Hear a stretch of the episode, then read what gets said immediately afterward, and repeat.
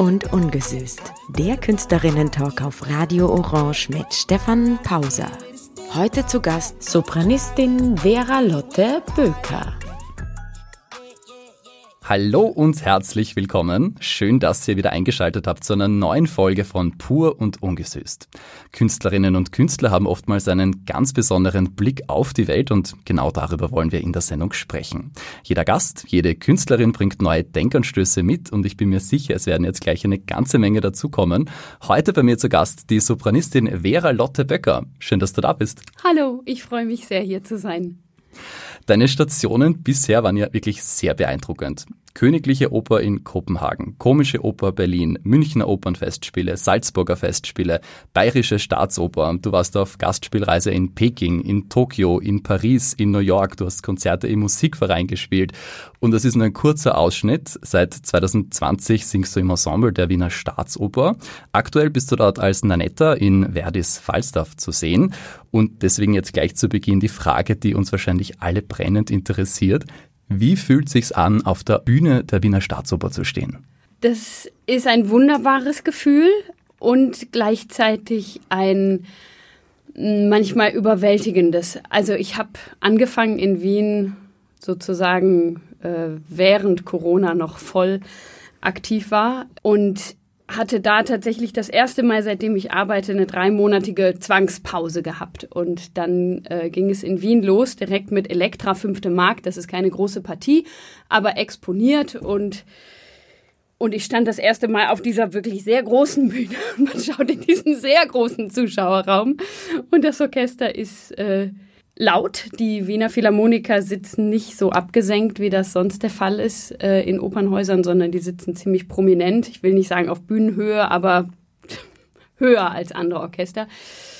Und dann hatte ich einen Moment Angst und dann war aber dieses Gefühl von, und das habe ich tatsächlich immer, wenn ich auf die Bühne gehe, es ist ein Gefühl von Springen. Man springt dann einfach rein in, eine, in diese andere Realität, in diesen Kunstraum, in dem man jemand anderes ist und in dem Moment lassen die Nerven nach, aber auch das Bewusstsein dafür, hu, ich stehe jetzt auf der Bühne der Wiener Staatsoper, das ist dann in dem Moment, wenn man springt, völlig egal. Weil dann, für mich ist es so, dann begebe ich mich in eine ganz andere Realität.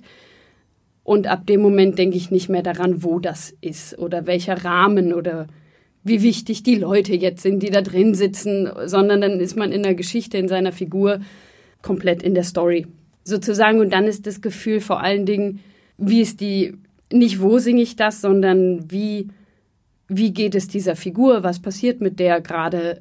Und das macht dann Spaß und manchmal ist es auch quälend, also je nach, je nach Partie. Ja. Das heißt, für dich vom Gefühl her macht es keinen Unterschied in der Rolle, ob du in der Wiener Staatsoper singst oder an einem kleineren Opernhaus? Das ist tatsächlich so. Ich, ähm, du hattest ja schon München erwähnt. Ich bin das erste Mal in München 2016 über ein Probencover äh, nach München gekommen und habe dann aufgrund von verschiedenen Zufällen die ganze Produktion gesungen. Das war damals eine große Eröffnungspremiere La Juive mit Bieto und einem Starcast. Und ich kam aus Mannheim. Ich war im Ensemble in Mannheim. Und da habe ich das erste Mal für mich gemerkt, ob ich jetzt in Mannheim singe oder in München. Abgesehen davon, dass die Münchner Akustik herrlich ist und es ein ganz tolles Haus ist. Aber der Prozess ist völlig unabhängig davon, den ich durchlaufe. Der kann in München, Zwickau oder Wien stattfinden. Tatsächlich. Vielleicht sollte das anders sein, aber bei mir, bei mir ist es so. Mir ist dann das Setting, das rutscht in den Hintergrund. Eigentlich sehr, ein sehr unprätentiöser Zugang. Dir geht es da wirklich um die Sache. Es geht mir um die Sache, aber ich kann es auch gar nicht verhindern. Ich glaube, ich bin in dem Moment dann so äh, verwoben mit der Figur, dass ich das ausblende, wo das passiert. Gerade war ich wieder in München für eine äh, zeitgenössische Produktion von Georg Friedrich Haas, Bluthaus. Das war oder ist vielleicht das Schwerste, was ich bis jetzt gemacht habe. Und das haben wir im Cuvier-Theater gespielt, also einem sehr kleinen Haus, ein kleines, intimes Haus, was eine sehr äh, schreckliche Biografie einer jungen Frau ähm, also darum handelt das ganze Stück, da verhandelt. Und die, wie soll ich das sagen? das Ausgesetztsein, also das Nacktsein in dieser Geschichte als Sänger, wenn man die Bühne betritt, das ist immer gleich. Egal auch, ob das jetzt die Premiere ist oder wie soll ich das beschreiben, aber naja, es ist beim Singen schon so, man braucht eine gewisse Kontrolle natürlich über den Stimmapparat, über die Atmung. Man muss sich erinnern, was, was kommt jetzt, äh, wie spiele ich das.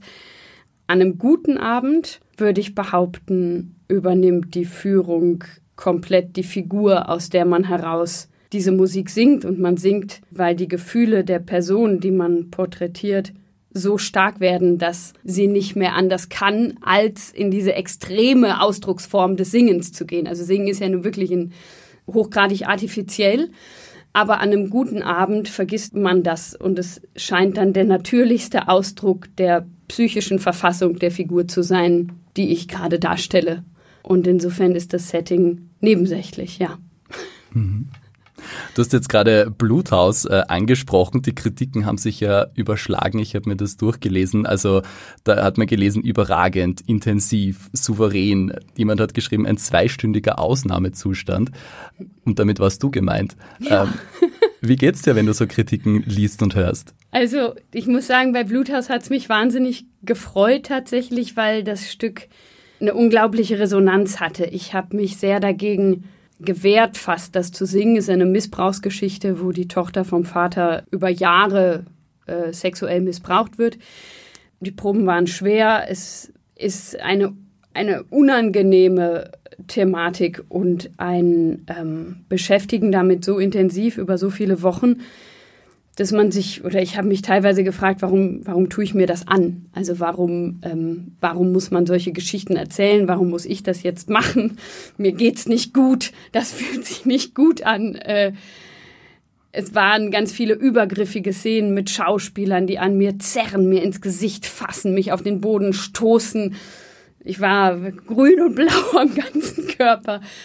Dass das dann aber so eine Resonanz gefunden hat, nicht nur in den Kritiken, was mich sehr freut, sondern auch beim Publikum. Wir hatten also auch Publikumsgespräche und ähm, das Stück hat vielleicht nicht Freude verbreitet, aber hat sehr viele Frauen tatsächlich äh, sehr mh, mm, mitgenommen und bewegt. Und das war dann schön zu erleben, dass Oper nicht nur eine reine, äh, natürlich nicht, hoffentlich nie, eine reine Unterhaltungsform ist, sondern sozusagen am Diskurs teilnimmt und äh, über die Themen, die gesellschaftlich gerade relevant sind. Und die Resonanz auf Bluthaus hat leider Gottes gezeigt, dass das ein relevantes Thema ist.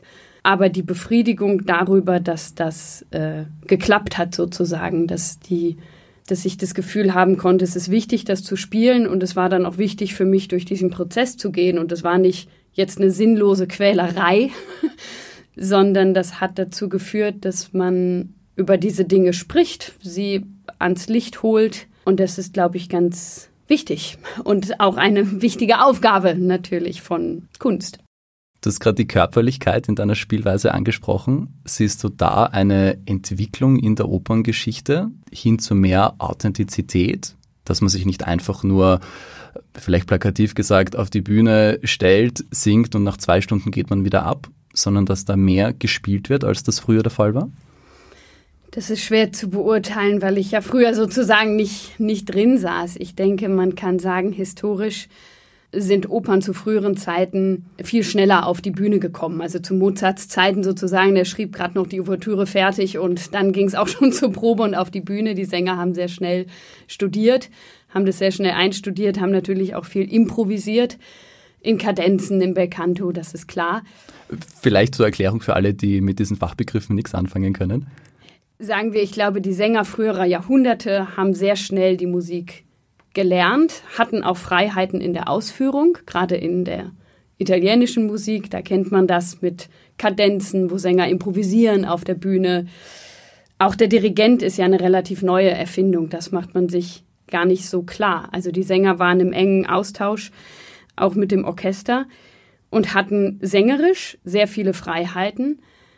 Dadurch, dass das Ganze aber oft sehr schnell zusammengeschustert war und die Probenzeit kurz, konnte man nicht richtig von Inszenierungen sprechen. Heutzutage hat sich das umgedreht. Wir spielen sehr wenig zeitgenössische Musik, wir spielen Musik vor allen Dingen aus früheren Zeiten und musizieren die immer perfekter und die Inszenierungen, die wir dann entwickeln, werfen einen immer wieder neuen Blick auf diese Werke und ich denke, damit die Geschichten Sagen wir, wenn Verdi eine Traviata schreibt äh, über eine Edelprostituierte, wenn wir die heute noch verstehen wollen, müssen wir sie natürlich in unsere Zeit auch irgendwie einbringen und das verlangt den heutigen Sängern, glaube ich, ein hohes Maß an szenischer Flexibilität ab und Schauspiel. Ich denke, das wird immer wichtiger, obwohl ich jetzt nicht glaube, dass, also wenn man jetzt so denkt an die 50er, 60er Jahre und dann denkt man, ach ja, da gab es das Stehtheater oder Pavarotti stellt sich hin und singt seine Paradepartien. Das wäre auch zu einfach, das nicht als Schauspiel zu sehen, sondern die Auseinandersetzung ähm, mit einer Partie muss nicht immer Ausdruck darin finden, dass man beim Singen Putzelbäume schlägt oder ganz extreme Sachen macht oder jetzt ganz ins Method Acting geht. Die Tiefe der Auseinandersetzung liegt, glaube ich, in der psychischen, intellektuellen, körperlichen, gesanglichen Auseinandersetzung auf ganz vielen Ebenen. Und wenn ein Sänger das alles gemacht hat mit einer Partie, dann kann er auch stehen und singen und darin ganz viel transportieren. Und das haben sicherlich auch die Sänger früherer Zeiten gemacht, die noch nicht so Regietheater gemacht haben, wie wir das heute machen. Du hast vorhin noch was sehr Spannendes angesprochen, und zwar, dass die Rolle des Dirigenten eine relativ neue ist. Wie wichtig ist für dich denn der Dirigent? Was für einen Unterschied macht es, welcher Dirigent am Pult steht? Ach, das macht einen riesigen Unterschied. Der Dirigent ist sozusagen der, der Mensch am Abend, der musikalisch alle Fäden in der Hand hat, letztendlich, der Bühne und Orchester zusammenbringt. Und je nachdem, wie groß das, ich sage jetzt mal, Vertrauensverhältnis ist zwischen Bühne und Dirigent, was auch davon abhängt, wie gut man geprobt hat, desto freier bin ich als Sänger auf der Bühne. Also für mich ist es eigentlich das Schönste, wenn das Gefühl herrscht von, die Bälle werden hin und her gespielt zwischen Sänger und Dirigent. Man hört sich gegenseitig zu. Wir Sänger reagieren auf das Orchester, das Orchester reagiert auf uns und der Dirigent funktioniert sozusagen als Schnittstelle. Koordiniert, gibt aber beiden, beiden Seiten auch Freiheit zur eigenen Interpretation und Vertrauen eben, weil ein Dirigent, der Freiheiten gibt, auch dem Sänger vertrauen kann, im besten Fall, dass der jetzt nicht naja, es ist immer, natürlich ist es ganz praktisch bei der Oper immer das große Thema, ja, das Tempo und Freiheiten, ja, und man soll atmen, aber man soll auch nicht schleppen. Es muss alles zusammengehalten werden. Und im besten Fall wird es ein organisches Ganzes, also ein, ein, ein Wesen aus Dirigent, Orchester und Sängern, das zusammen atmet und zusammen musiziert. Bleiben wir vielleicht beim Beispiel beim Tempo. So können ja. wir es uns vielleicht alle am leichtesten vorstellen. Wer gibt denn dann das Tempo vor? Ist das der Dirigent? Ist das die Sängerin? Ist das ein wir schauen währenddessen es passiert, wie es gerade passt. Wie kann man sich das vorstellen? Also in erster Linie gibt natürlich die Partitur das Tempo vor. Da steht meistens drin, also ich denke mal, ab, ab, Beethoven oder was stehen Tempoangaben drin. Die kann man mit Metronom nachmessen. Aber da steht zum Beispiel auch Allegro oder Andante und dann weiß man schon mal, welches Gefühl gemeint ist und da ausgedrückt werden soll. Und am Abend selber gibt eindeutig der Dirigent das Tempo vor, denn der leitet 100 Mann Orchester an und die spielen nach seinem Schlag. Wenn man allerdings in den Proben darüber gesprochen hat, Mensch, hier würde ich gerne ein bisschen vorangehen, hier brauche ich mehr Zeit zum Atmen, wenn man das abgesprochen hat oder sich auch tatsächlich so gut versteht, dass das am Abend selber äh, entstehen kann, dann geht es mehr in ein spielerisches, äh, sich die Bälle zu werfen. Es ist auch stark musikabhängig, würde ich behaupten.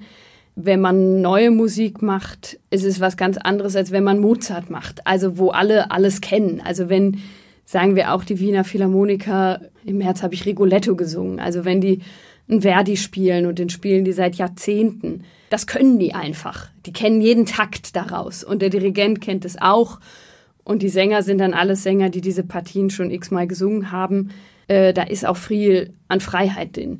Wenn es aber ein Werk ist, was sie zum ersten Mal spielen, da muss man genauer sein sozusagen und sich noch besser zuhören. Und der Dirigent hat eine noch größere Verantwortung, das alles für alle Seiten gut zusammenzuhalten und anzuleiten. Wer von euch Vera Lotte bisher noch nicht gehört hat, hat jetzt die Möglichkeit dazu. Wir hören die Arie der Michaela aus der Oper Carmen von Georges Bizet. Vera Lotte Böcker in einer Aufzeichnung aus der Wiener Staatsoper.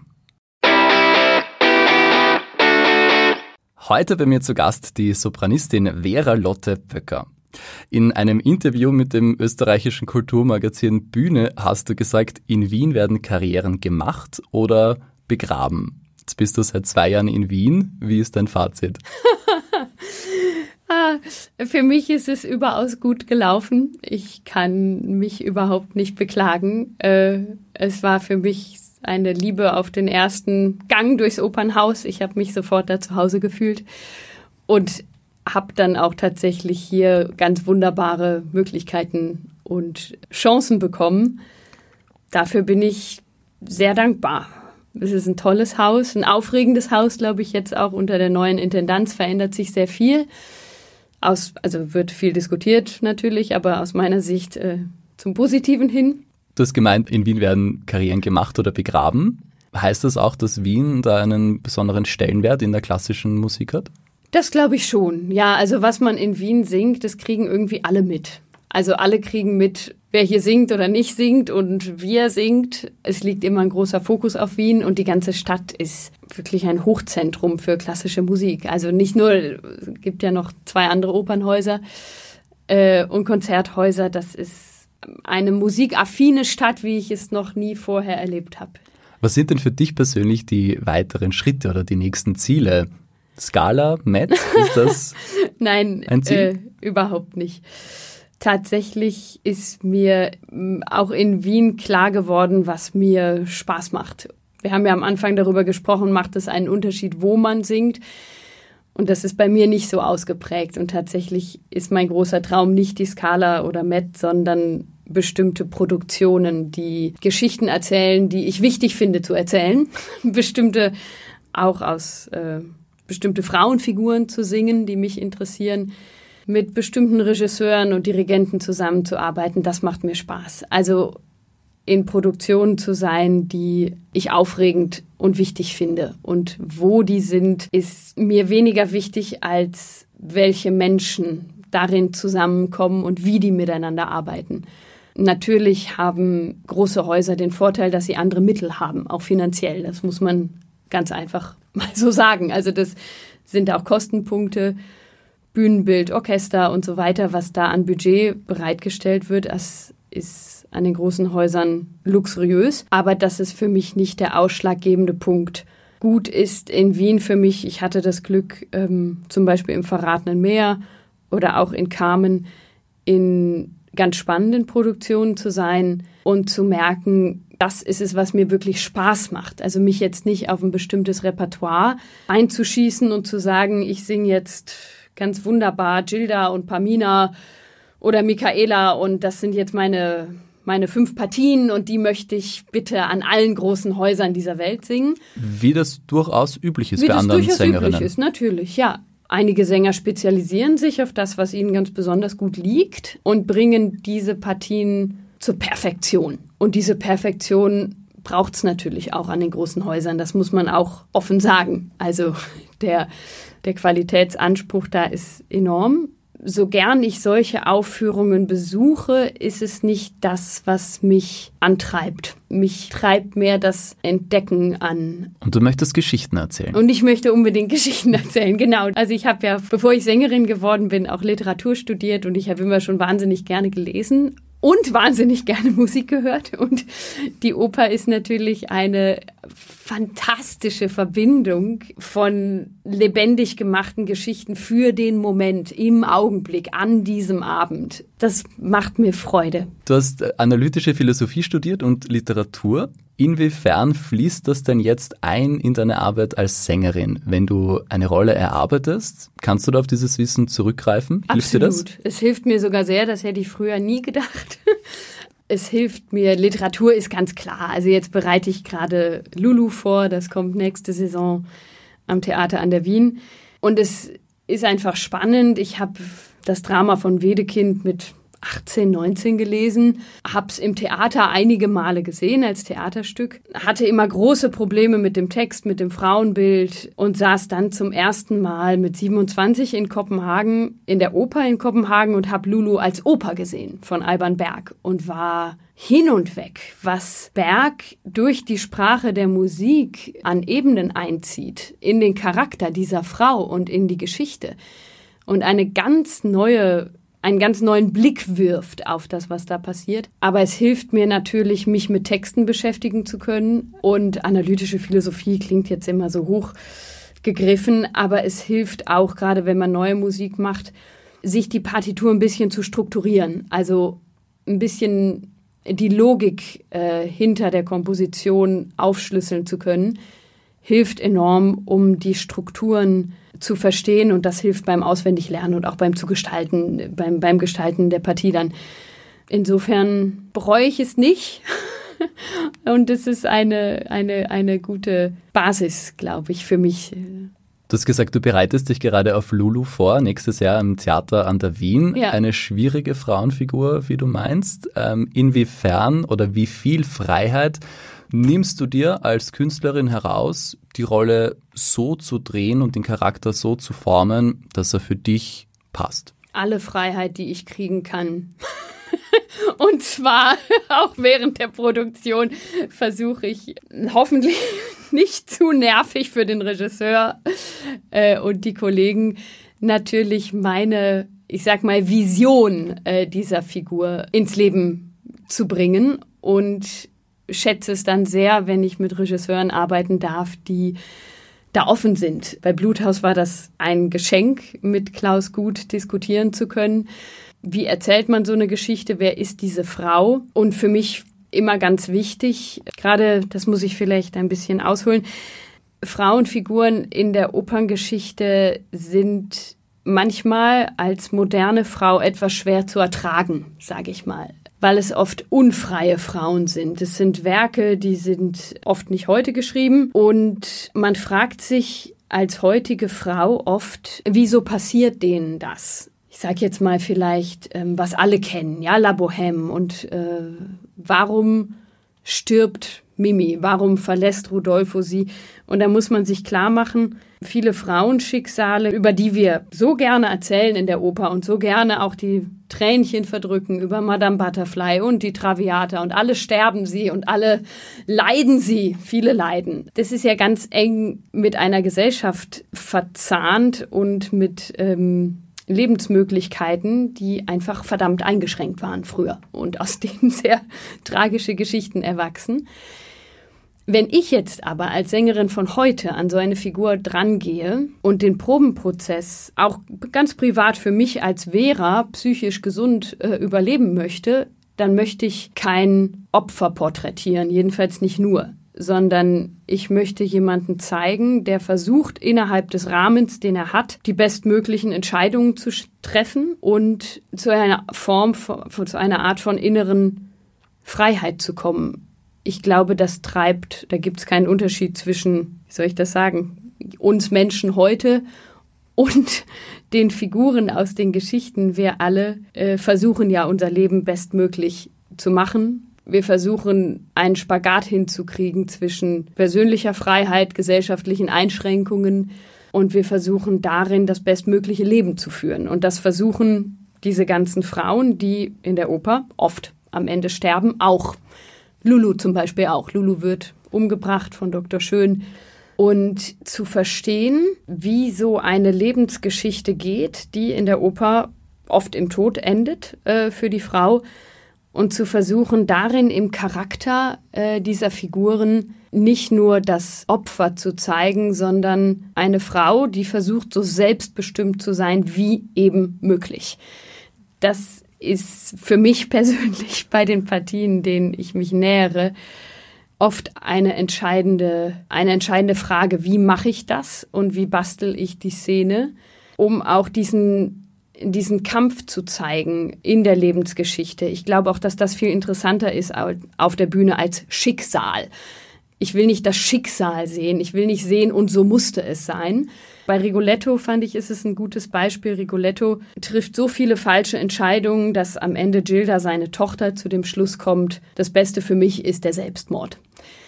Und Rigoletto beendet diese Oper mit dem berühmten La Maledizione, der Fluch. Der Fluch hat ihn dazu gebracht. Der Fluch, er ist am Anfang der Oper verflucht worden. Und genau das darf nicht passieren. Also, dass ich natürlich die einzelne Opernfigur kann ihr Schicksal durchaus so sehen. Aber ich glaube, es ist die Aufgabe im Sänger und im Darsteller zu zeigen, es ist nicht Schicksal, die Figuren verwickeln sich und ich als Publikum möchte auch diesen Konflikt sehen. Wie geraten die in diese Geschichte? Was versuchen sie da zu machen? Wie können sie sich versuchen, aus den Verstrickungen zu befreien? Und im Falle von der Frauenfigur, die oft als Opfer der Umstände gezeichnet wird, zu versuchen, diesen Figuren Würde und Selbstbestimmung zu geben. Oft in einem Rahmen, in dem die Möglichkeiten der freien Handlung sehr eng gesteckt sind, wie bei Gilda, so dass es tatsächlich die Entscheidung dann ist von dieses Leben weiterleben oder sterben, aber dass sogar in der Entscheidung zu sterben eine Selbstbestimmung liegen kann. Ich bin gespannt, wie das jetzt bei Lulu wird. Nur vielleicht für die Zuhörer ganz kurz ist es eben eine, eine Frau, die schon als Kind auf den Kinderstrich kommt und dann von Dr. Schön immer weiter verheiratet wird, immer weiter gereicht wird an verschiedene Männer. Jeder Mann nennt sie anders. Äh, sie hat immer für jeden verschiedene Namen. Sie ist also eine Projektionsfläche. Und ganz am Ende landet sie wieder als Prostituierte, sozusagen der Aufstieg und Fall dieser Frau, landet sie wieder als Prostituierte auf dem Strich in London und wird von Jack the Ripper, der aber gleichzeitig Dr. Schön ist, umgebracht. Das es sind teilweise Geschichten, die ich nur ertragen kann, auch als Darstellerin, wenn ich danach suche, die Figur zu verstehen und zu sehen, dass sie, ich weiß nicht, ob mir das mit Lulu gelingen wird, aber denn das ist ein hartes Ende. Äh, aber eine Form von, dass sie eine persönliche Entwicklung durchläuft, die am Ende eventuell, und wenn es im Tod ist, zu einer Befreiung dieser Umstände führt, in denen sie gelebt hat. Ja. Geht es dann auch darum, in diesen Frauenfiguren eine Kraft zu finden? Ja, ganz genau. Das ist gut gesagt. Ja, auf jeden Fall eine Kraft. Von der Kraft in der Rolle kommen wir jetzt zur Kraft in deiner Stimme. Ihr singt ja auf der Bühne alle ohne technische Hilfsmittel. Ihr steht da nur mit eurer Stimme auf dieser riesigen Bühne, ein Orchester mit 120, 30, 150 Leuten und ein riesiger Raum. Was ist das für ein Gefühl, zu spüren, zu wissen, dass man mit seinem eigenen Körper, mit seiner eigenen Kraft so viele Menschen erreichen kann? Hm, ich würde lügen, wenn ich sagen würde, dass es immer ein gutes Gefühl ist. Der Körper ist jeden Tag anders und tatsächlich gerade diese, ähm, auch die Stimmproduktion ist jeden Tag anders. Und jedes Bühnenbild ist anders. In jedem Raum trägt die Stimme äh, unterschiedlich. Und wenn ich auf der Bühne stehe und das Gefühl habe, die Bühne ist sehr offen, das Orchester ist sehr laut, äh, die Akustik ist nicht gut und ich muss tatsächlich eine hohe Projektion, sage ich mal, technisch einsetzen. Also unter solchen Umständen ist es manchmal nicht so angenehm, weil man sich sehr stark dann auf die Technik fokussieren muss, um diesen Klang auf gesunde Weise zu erzeugen. Wenn allerdings alles zusammenkommt. Die Akustik ist gut, äh, das Orchester ist nicht zu laut, das Bühnenbild ist gut gebaut, man ist auch an einer guten Position jetzt auf der Bühne, man gibt ja verschiedene Orte sozusagen. Dann und dann die Stimme freizulassen und einfach in die diese Schwingungen auszusenden, ganz frei. Das ist ein herrliches Gefühl. Das ist allerdings von vielen ja, es ist von verschiedenen Faktoren abhängig und es ist auch nicht jeden Abend gleich und manchmal fließt es und alles schwingt und es ist herrlich und manchmal ist es auch Arbeit und anstrengend. Das Singen auf einer Opernbühne wird ja immer wieder mit Hochleistungssport verglichen. Wie ist denn da deine Erfahrung? Wäre es für dich möglich, jeden Tag diese Leistung zu bringen oder ist das körperlich gar nicht möglich? Mm, ich finde den Vergleich immer gut mit dem Hochleistungssport zumindest auf körperlicher Ebene. Ansonsten gefällt er mir nicht so gut, weil Kunst dann eben doch, hoffe ich, noch eine andere Dimension hat. Aber Äh, Wenn wir mal bei der körperlichen Komponente genau, bleiben. Genau, es ist ähm, ein Hochleistungssport, für den man oder ich zumindest auch meinen Körper auf spezielle Weise vorbereiten muss, jeden Tag. Ähm, Wie schaut das aus? Wie kann man sich das vorstellen?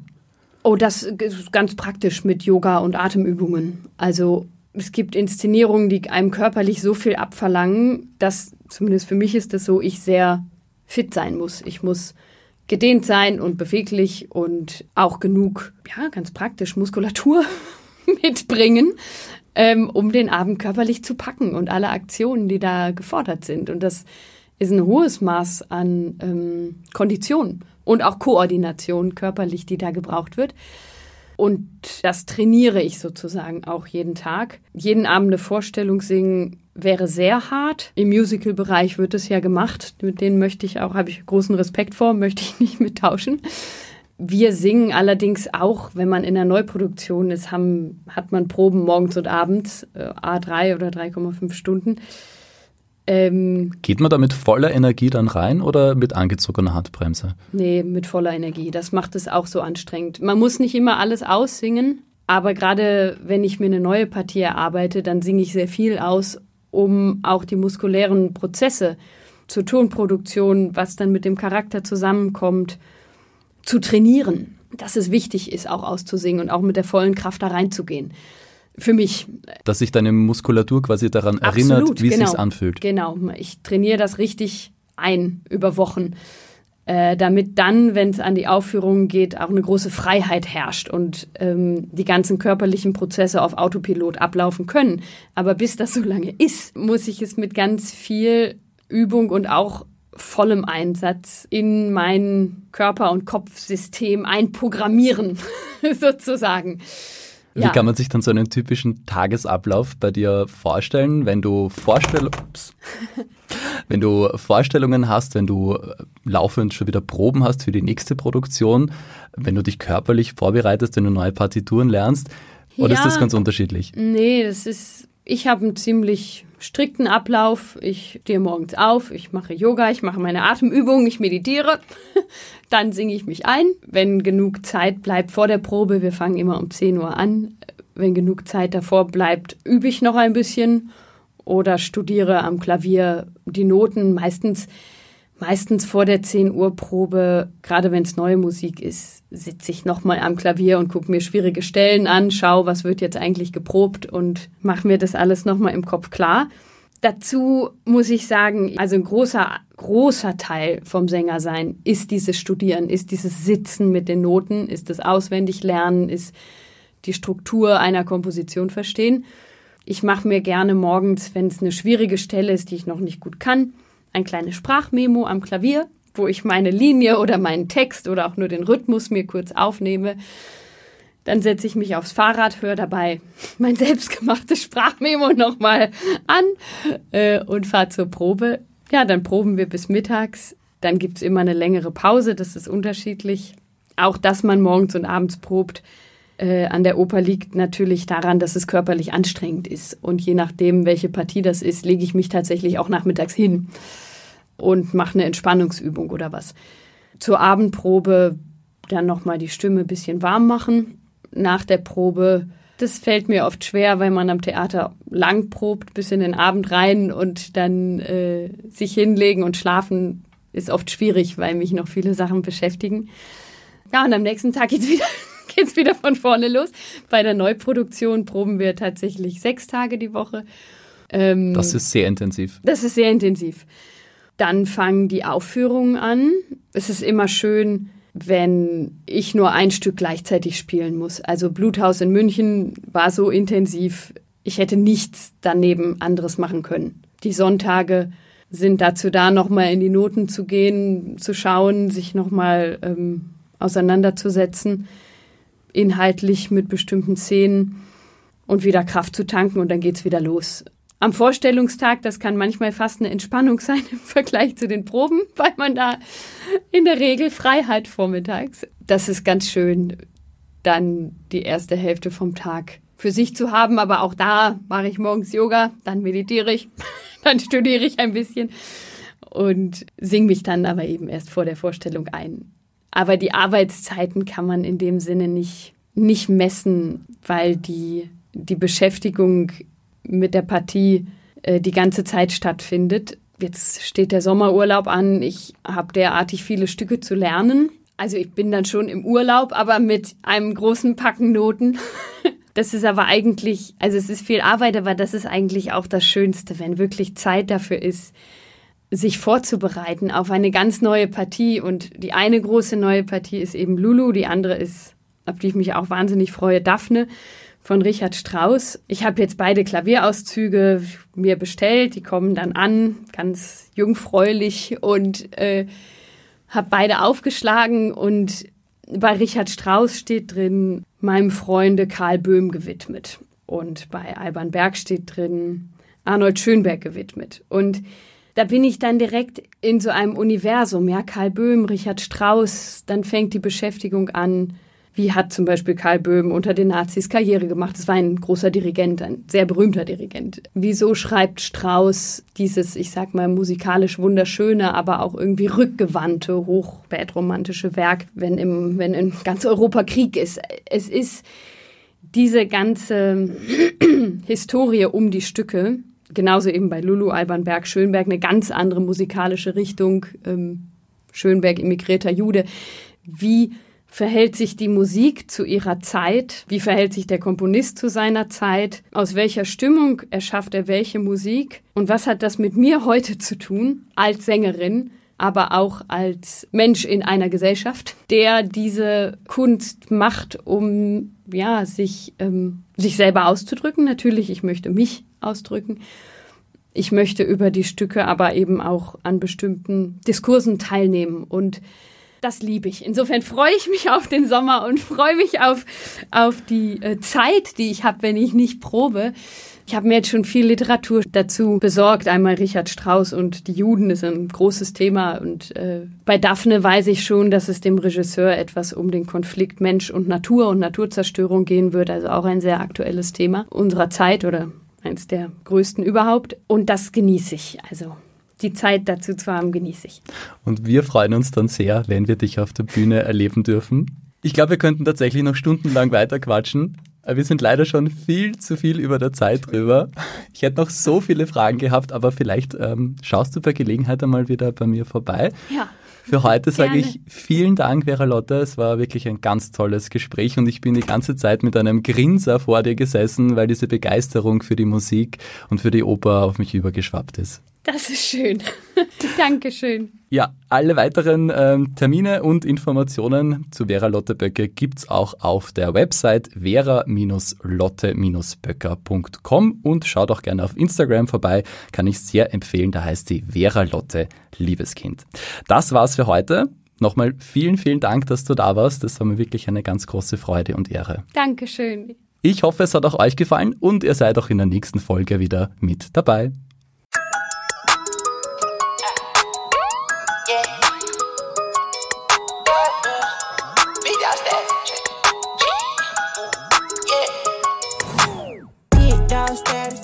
Und ungesüßt. Der Künstlerinnen-Talk auf Radio Orange mit Stefan Pauser. Heute zu Gast Sopranistin Vera Lotte Böker.